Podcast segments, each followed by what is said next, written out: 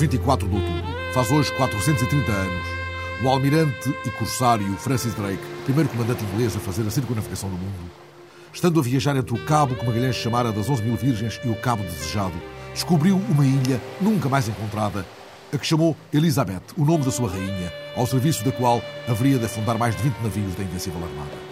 Seguindo adiante desse ponto, Francis Drake haveria de encontrar um novo caminho, aquela que seria chamada a Passagem Drake, em alguns mapas localizada entre o extremo sul do Cabo Horn e a Antártida, onde afinal nunca passou. Mas este dia 24 de outubro fica nas crónicas como um dia decisivo na construção da teoria de que Drake estabeleceu a ligação entre o Pacífico e o Atlântico. Isto teria acontecido nove anos antes de Drake ter atacado a fortaleza de Sagres e destruído o forte de Beliche, de que há nota, aliás, em desenhos feitos pelo seu punho. Há ao longo da costa portuguesa muitos pontos tocados ou atacados pelos corsários comandados por Francis Drake, a quem as febres derrotariam uma década depois ao largo do atual Panamá, em cujas águas foi sepultado com a sua armadura dourada e a sua espada de ouro. Teremos adiante nesta emissão, com a ajuda de Gonçalo Velez, das Rotas do Vento, notícia dos preparativos para as expedições de aventura já em novembro e meses seguintes à passagem Drake. Sob escolta de albatrozes e acompanhados por cientistas, poderemos viajar até à frente polar, maravilhando-nos com os cenários irrepetíveis de montanhas, neve e gelo do continente branco. Iremos pelas rotas do vento à passagem Drake, depois de nos sentarmos no escuro da rádio, recordando as tantas fitas de piratas programadas pela repórter Cláudia Arseni.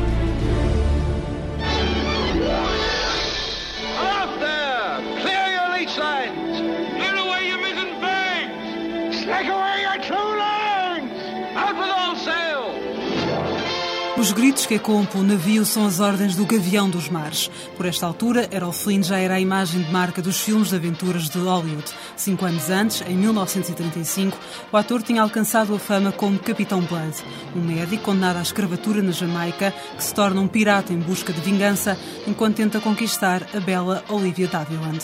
I've seen your pirate ways. I've seen myself bargained for and fought over. You pirates are used to taking what you want without the formality of purchase. I'm thief and pirate, and I'll show you how a thief and a pirate can deal. I advise you to go back to your ladies at Tortuga, who are thrilled by your bold, lawless ways. Foi nos anos 30 que as aventuras de piratas conquistaram o público. Douglas Fairbanks já tinha sido pirata negro em 1926, mas só anos depois o género ganhou popularidade. Até Alfred Hitchcock, o mestre do suspense, contou histórias de piratas da Cornualha no filme A Pousada da Jamaica.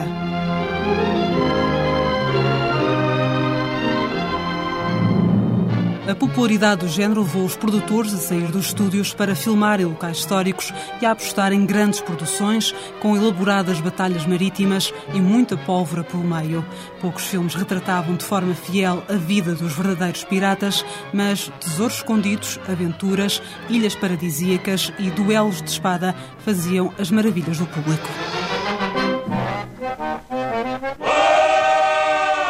Nos anos 40 e 50, o género começou a perder alguma popularidade. Ainda assim, foram contadas as histórias do Captain Kidd, da Ilha do Tesouro ou do Último dos Corsários. Mas foi em 1953 que o Walt Disney recuperou para o cinema um dos piratas mais famosos de sempre, aquele que vive para lá da segunda estrela à direita, o Capitão Gancho. Peter Pan? If I could only find his hideout, I'd trap him in his lair. But where is it? Mermaid Lagoon? Now we've searched that. Good morning, Captain. I've got it! Tiger Lily Smith! Nas décadas de 60 e 70, os filmes de piratas vão perdendo lugar, mas em meados dos anos 80, dois filmes recuperam o género ao obter sucesso nas bilheteiras. Piratas, de Roman Polanski, e Goonies, aqui numa variação do género, um filme sobre um grupo de miúdos em busca de um tesouro de piratas. You guys, this map is old news. Everybody and their grandfather went looking for that when our parents were our age. I mean, I mean, haven't you ever heard of that guy? What- What's his name? Uh, The pirate guy, One-Eyed Willie. One-Eyed Willie.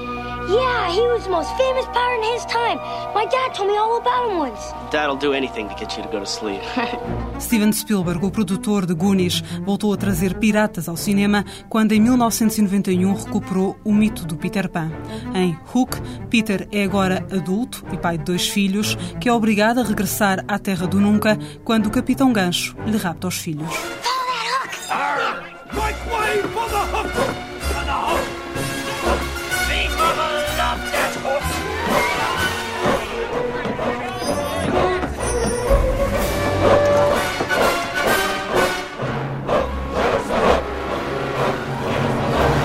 Hook não foi muito bem recebido pelos fãs de Spielberg, mas fica na memória a interpretação de Dustin Hoffman como o temível Capitão Gancho. Well, my stupid, sorry, parasitic sacks of entrails. Revenge is mine. Long live the hook! I baited that hook, and now I'm very proud to announce we have his children. Em 1995 tentou-se mais uma vez recuperar o clássico filme de piratas. A Ilha das Cabeças Cortadas custou na altura 100 milhões de dólares, mas afundou-se nas bilheteiras. Esse renascer dos filmes de piratas acabaria por acontecer de uma forma inesperada. Uma atração da Disneylândia, Piratas das Caraíbas, tornou-se um filme em 2003.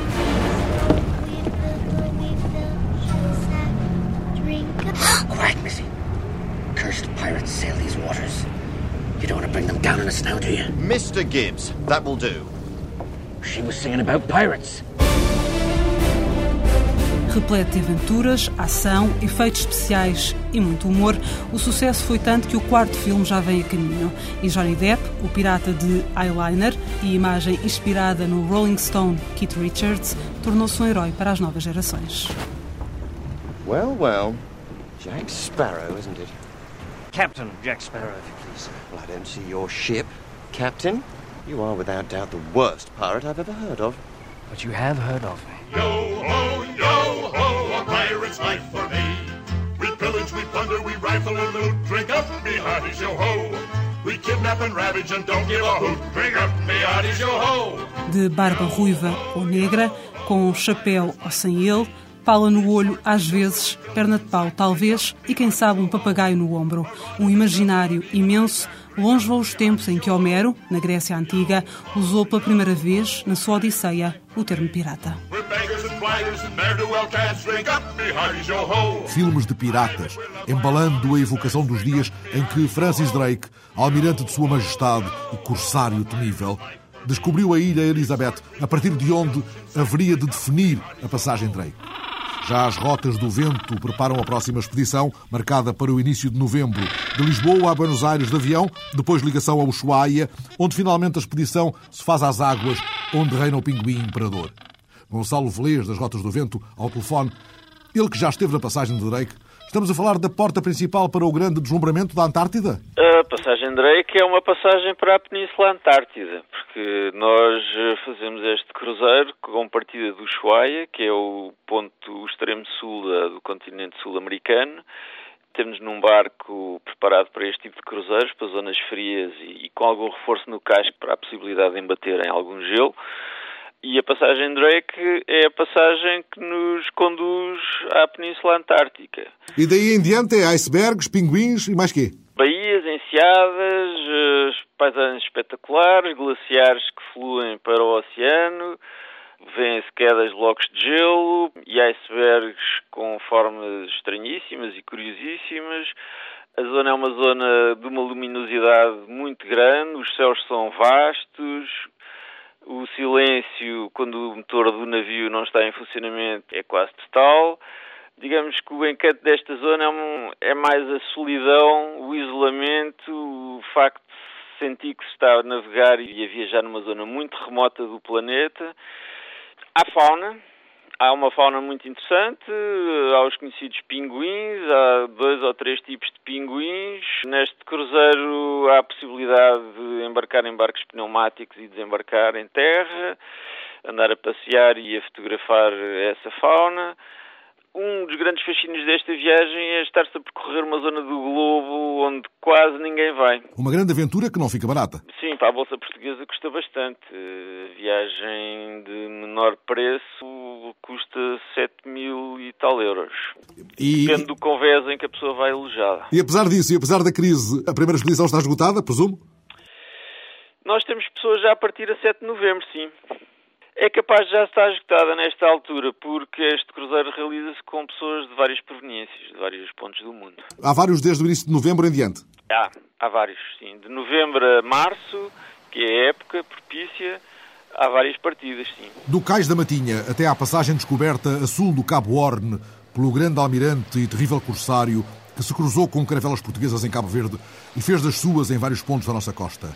Em Sagres, onde há notícia da destruição do Forte de Beliche pelos piratas de Drake, que chegou aliás a desenhar as fortificações antes de as deitar por terra, e também em Peniche, em cujas águas esteve ancorado, como confirma um dos grandes investigadores da história local, se é que não pôs mesmo o pé em terra, professor Mariano Calado.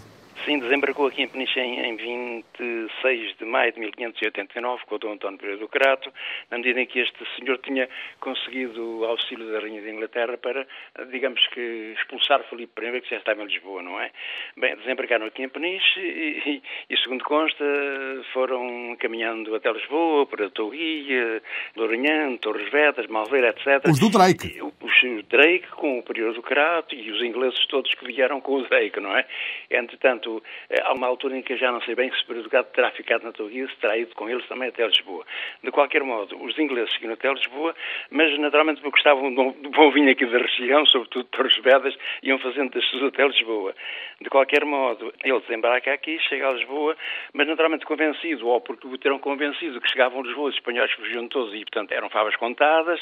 A verdade é que o nosso amigo Drey, cá tantas, eh, recebe um ou outro tirinho do Castelo de São Jorge e resolveu eh, não continuar a tentar combater para expulsar os espanhóis, mas embarcar, ou, embarcar de novo na, esquadra que, entretanto, tinha ido com o resto da, da, da, tripulação pelo mar até Cascais, tinha ficado em Cascais. É? E será daí que vem a tal célebre frase Amigos de Peniche? Eh, será daí, eu, eu prefiro isso, aliás, não, não, não, não fui eu quem inventei, eu num, num artigo qualquer em 1940, mais ou menos, uh, Matos Sequeira terá falado, terá tido essa interpretação.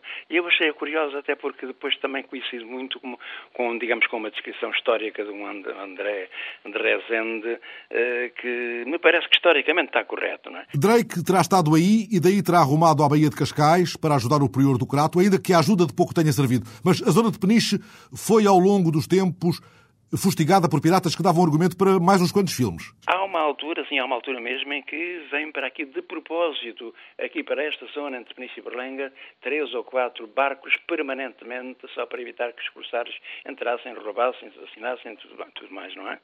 Era de facto uma zona onde os, onde os, os piratas procuravam enfim, é, porque de facto não havia, não havia fortificação, não havia nada só depois de 1645. E havia aí umas águas mais profundas, havia, era um porto mais abrigado, não é? Sim, sim, sim, sim, sim. Primeiro a Tuguia da Baleia, eh, porque Peniche era uma ilha, depois a ilha foi-se ligando ao continente que o istmo foi, foi crescendo e alargando, finalmente transformou-se em península, eh, e os corsários, depois das defesas, depois também das, das muralhas construídas, da fortaleza construída, já, digamos, que resolveram abandonar um pouco aquela região. Mas ao princípio, antes das muralhas, e enquanto isto era a ilha, eh, a história diz que era uma região onde os piratas resolviam fazer as suas, não é?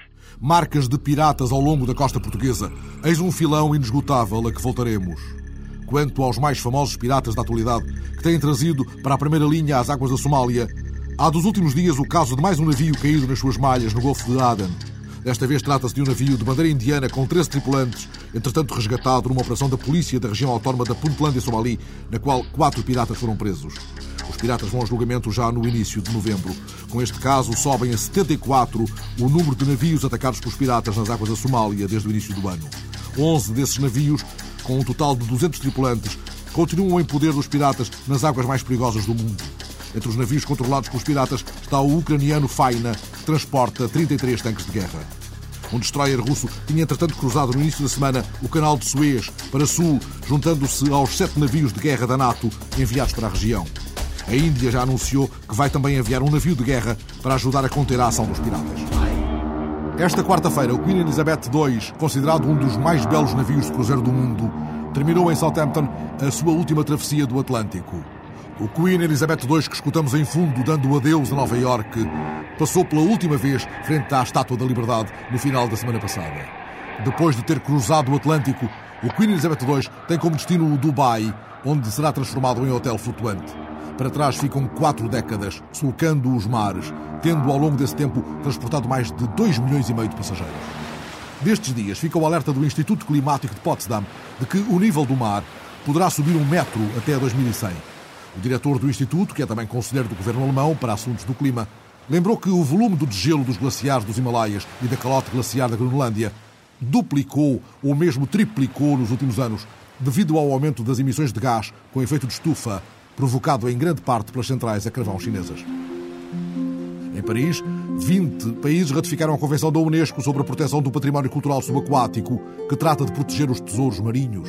A Convenção entra em vigor já em janeiro, tendo o Sr. Koichiro Matsura, diretor-geral da Unesco, considerado que se entra numa etapa importante para a história da proteção do património cultural, pondo fim ao tráfico crescentemente realizado pelos piratas do mar. Fica garantida, pelo menos no papel, uma melhor proteção dos barcos naufragados e de tudo o que de valioso repousa no fundo do mar. A Unesco calcula que mais de 3 milhões de navios naufragados se encontram espalhados na imensidão dos oceanos. A propósito, prossegue no Museu do Mar de Angra do Heroísmo a exposição intitulada Do Fundo do Mar, que apresenta objetos resgatados das profundezas marinhas, talheres, loiças inglesas, garrafas antigas, utensílios de cozinha ou de higiene de várias épocas e culturas, peças ligadas à celebração litúrgica estão em exposição no Museu de Angra, dando um retrato impressivo da vida a bordo ao longo dos tempos. Em Tavira começa amanhã e prolonga-se até meados de junho, no Palácio da Galeria, a exposição Patrimónios do Mar. A exposição reúne espólio arqueológico diversificado, mapas, esculturas, ex-votos e descrições rigorosas das mudanças verificadas no território pelas hidrodinâmicas do estuário do Gilão e as mutações das ilhas Barreira, a definição de rotas comerciais entre a Ásia, o Mediterrâneo e o Norte da Europa, que definiram, aliás, o rosto da cidade e o processo que levou à fundação de Tavira como cidade marítima. Tavira, Patrimónios do Mar, no Palácio da Galeria, até ao verão. E desde o último fim de semana, integrada nas comemorações do sétimo aniversário do novo edifício do Museu Marítimo de Ilha Vu, está de portas abertas a exposição A Maritime Album, 50 fotografias e as suas histórias.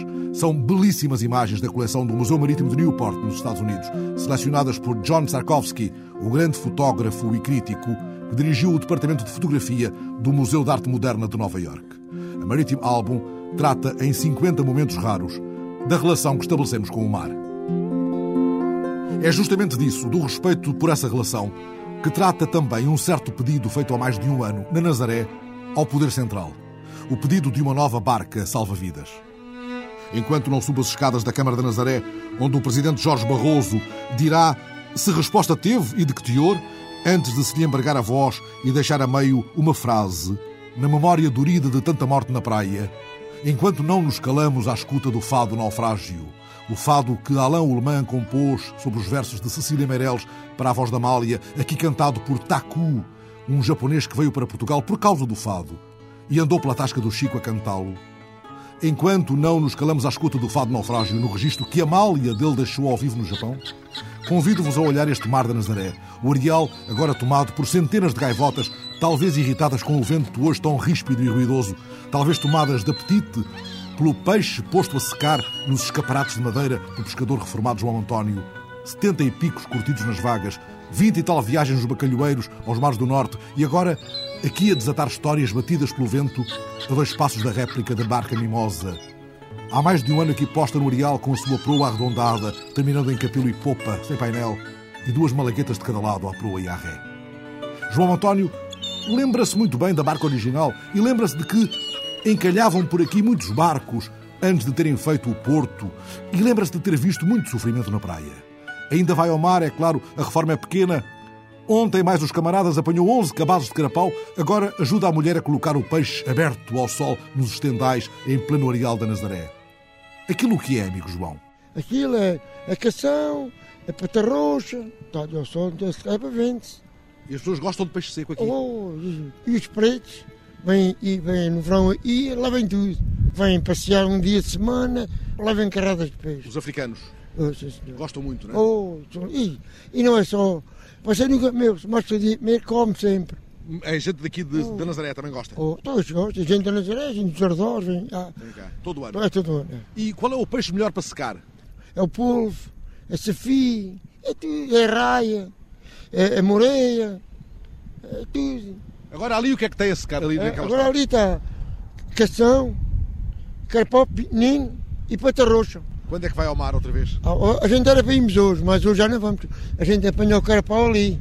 O carpó aí aparece com muita, com muita força. Apanhou aos 20, 30, 40, às vezes até que arranjam vários carpó. E é que agora, agora vai muito barato. Às vezes vai, vai a dois contos o cabaz. Dois contos são 25 quilos carpó. Veja lá o que eles ganham. Não é as mulheres, é os, os, os intermediários, os homens para tornar a vender. E o senhor dá-se bem aqui com as gaivotas? Estou... Está a ver ali esta rede? Ou elas vêm aqui picar-lhe os Mas vem. Está, e a ver a rede. A gente bota a rede, que é para elas comerem. Tem uma, uma rede para correr, corre de um lado e do outro, e elas levam lá. Leva. São manhosas. Olha, eh, no mar temos de desembaçar o peixe. E elas estão cá por cima da gente. No mar? A casa, pá, desgraçada. Dentro do mar, vinham para ruas, a subir as ruas, para ruas. As ruas de Nazaré eram lavadas ao água salgada do mar. E a gente levantava-se, estava a peixe à porta, morto. Morto. Havia muita peixe espada, aqui, aqui havia muita chaputa, havia muito peixe, amigo. Lagostas, está a ver, você está a ver aquelas, aquelas ali umas boias aí na água? Sim. Oh, oh, oh, sim, oh. sim, sim, sim. E aquilo ali a botava lá a regional, era lagostas amadas, e agora nada. O mar muda também, o mar também muda. É muda, por exemplo. Muda o mar, mas não mudam certas vontades. Já lá vai ano e meio que o Executivo Municipal de Nazaré aprovou por unanimidade o pedido de uma nova barca salva-vidas às entidades competentes. No início de setembro, veio nos jornais que o pedido foi reafirmado. Já liguei o gravador no gabinete do presidente da autarquia, Jorge Barroso. Que raio de demora é esta? É daquelas demoras que não se compreende. Não se compreende como é que a Nazaré, é uma localidade, uma vila ligada ao, ao mar, claramente ao mar, ligada à pesca, após o acidente, o, o, triste e conhecido por todo o país, acidente da embarcação do Luz do Sameiro, em que aconteceu o que aconteceu. E todos nós vimos e todos nós assistimos a isso. E ao fim de mais de um ano, a barca não aparece, nem aparecem notícias em relação à barca. Nem há uma explicação para a demora numa resposta? Não aparecem notícias em relação sequer à demora, porque é que não, ainda foi, todos nós sabemos que está aí, que há dificuldades, que há crise, todos nós sabemos isso. Mas uh, também podíamos dizer, olha, não é este ano, será para o ano. E tudo bem, há uma luz, há uma perspectiva, há uma expectativa. E ela não acontece. Isto é, é mau, porque a segurança, se a segurança é um fator fundamental da atividade humana, a, a segurança no mar é, é, uma coisa.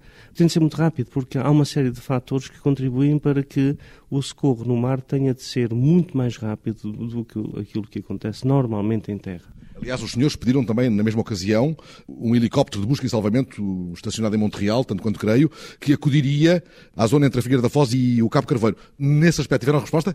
Também não tivemos resposta, mais do que isso.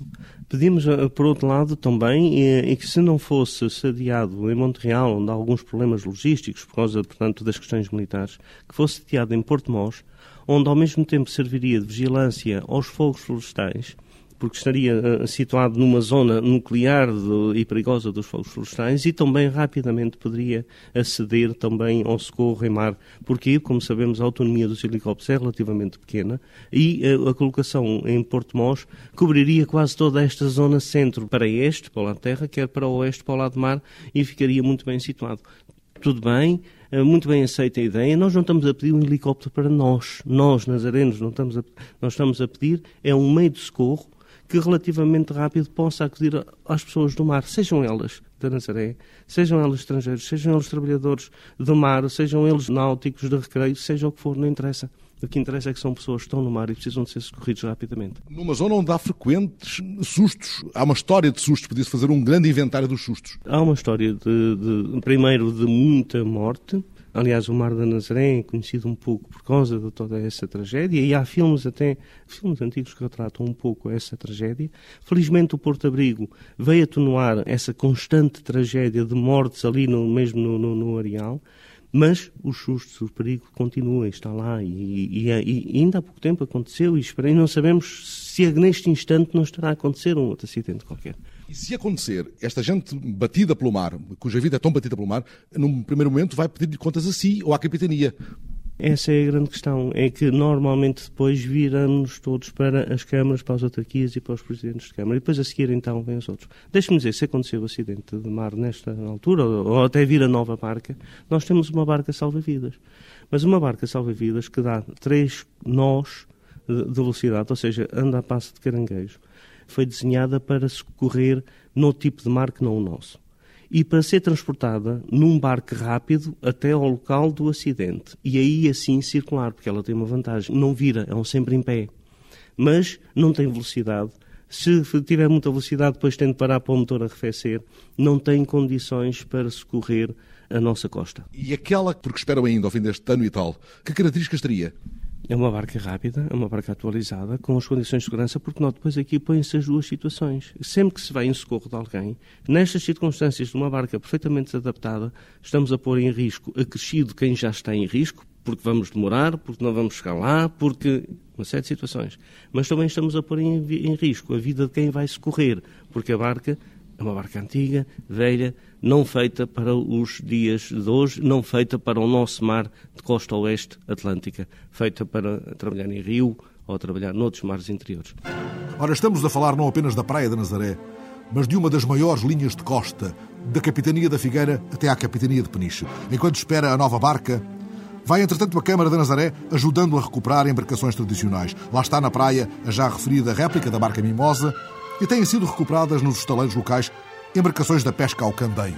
Temos também um barco da arte chávega, que é aquele célebre tipo de pesca em que as pessoas do areal puxam as redes que deu imagens pelo mundo fora. É, digamos, a, a matriz, a matriz pescatória. A arte chávega foi, eh, quer pelas fotografias, pelos filmes, por todos os artistas, e muitos artistas passaram pela Nazaré, e criou-se aqui uma, uma, a determinada altura, e gostávamos de recuperar isso, essa, essa tendência, um ciclo vicioso positivo, um círculo uh, da realimentação positiva, como, como, se pode dizer também, de os artistas virem até a Nazaré. Artistas quer da pintura, quer na, na fotografia, quer no, no, cinema também, porque em arte Chágua teve muita influência, porque dava imagens espetaculares, dramáticas, com toda a tragédia associada, por outro lado, também com toda a alegria associada com o Carnaval, que o nosso Carnaval também é um Carnaval típico, precisamente para fazer o contraponto à morte, à tragédia, a tudo aquilo que podia cair sobre qualquer família, qualquer pessoa, de um momento para o outro. A nossa conversa tem estado a ser sonorizada com a música do filme Maria do Mar,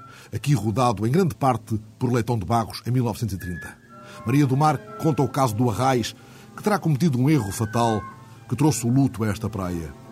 Com que sentimentos é que a população da Nazaré reagiria hoje a este filme que cruza a desgraça de naufrágios com tragédias familiares desta vila pescatória? Olha, com uma série de sentimentos. Hoje que já há algum afastamento, que a tragédia, o tempo também já, já, já vão alguns anos, não é? Já é um filme do princípio do século passado.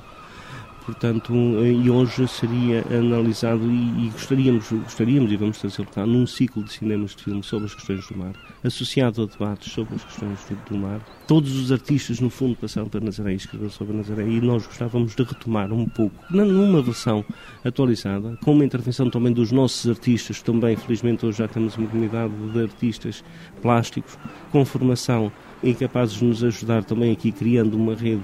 Nós gostávamos de fazer Maria do Mar. Maria do Mar que fosse para isto também debatido e criticado a diversos níveis. Não só sobre a questão de qual a perspectiva do realizador da altura, do Leitor de Barros, sobre a questão, que mensagem é que passou, o que é que o mudou de tão significativo desse tempo para hoje. Note que ainda hoje não temos a barca salva-vidas como também não tínhamos nessa altura.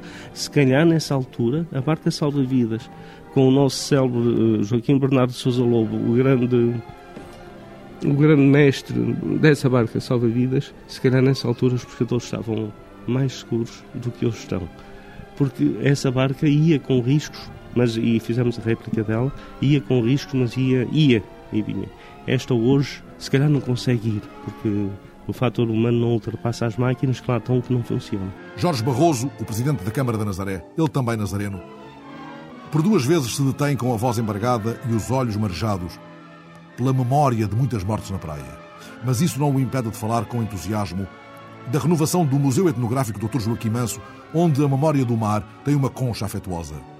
As obras do novo museu devem, aliás, ter início já em breve. Pelo menos na negociação com das questões da OTA ficou acertado com o Governo, que com certeza irá cumprir a sua palavra de iniciar a obra este ano. Portanto, aguardamos também essa obra para que todo aquilo que é um capital, aquilo que é um património, um património tangível e intangível, eh, e mais o intangível até do que o tangível, possa ser colocado à disposição de todos. É um património que não é da Nazaré, é um património que é das culturas do mar, não só a pertença das pessoas do mar, mas também a pertença das pessoas que querem, de alguma forma, compartilhar connosco a questão do mar. Que ao menos isso não naufraga, essa memória não naufraga. Viver aqui é estar permanentemente a ser sobressaltado por memórias de naufrágios? É verdade, habituei-me a ouvir os gritos das pessoas e a perceber o grito das pessoas. Pronto, deixa estar. Fica assim. Okay.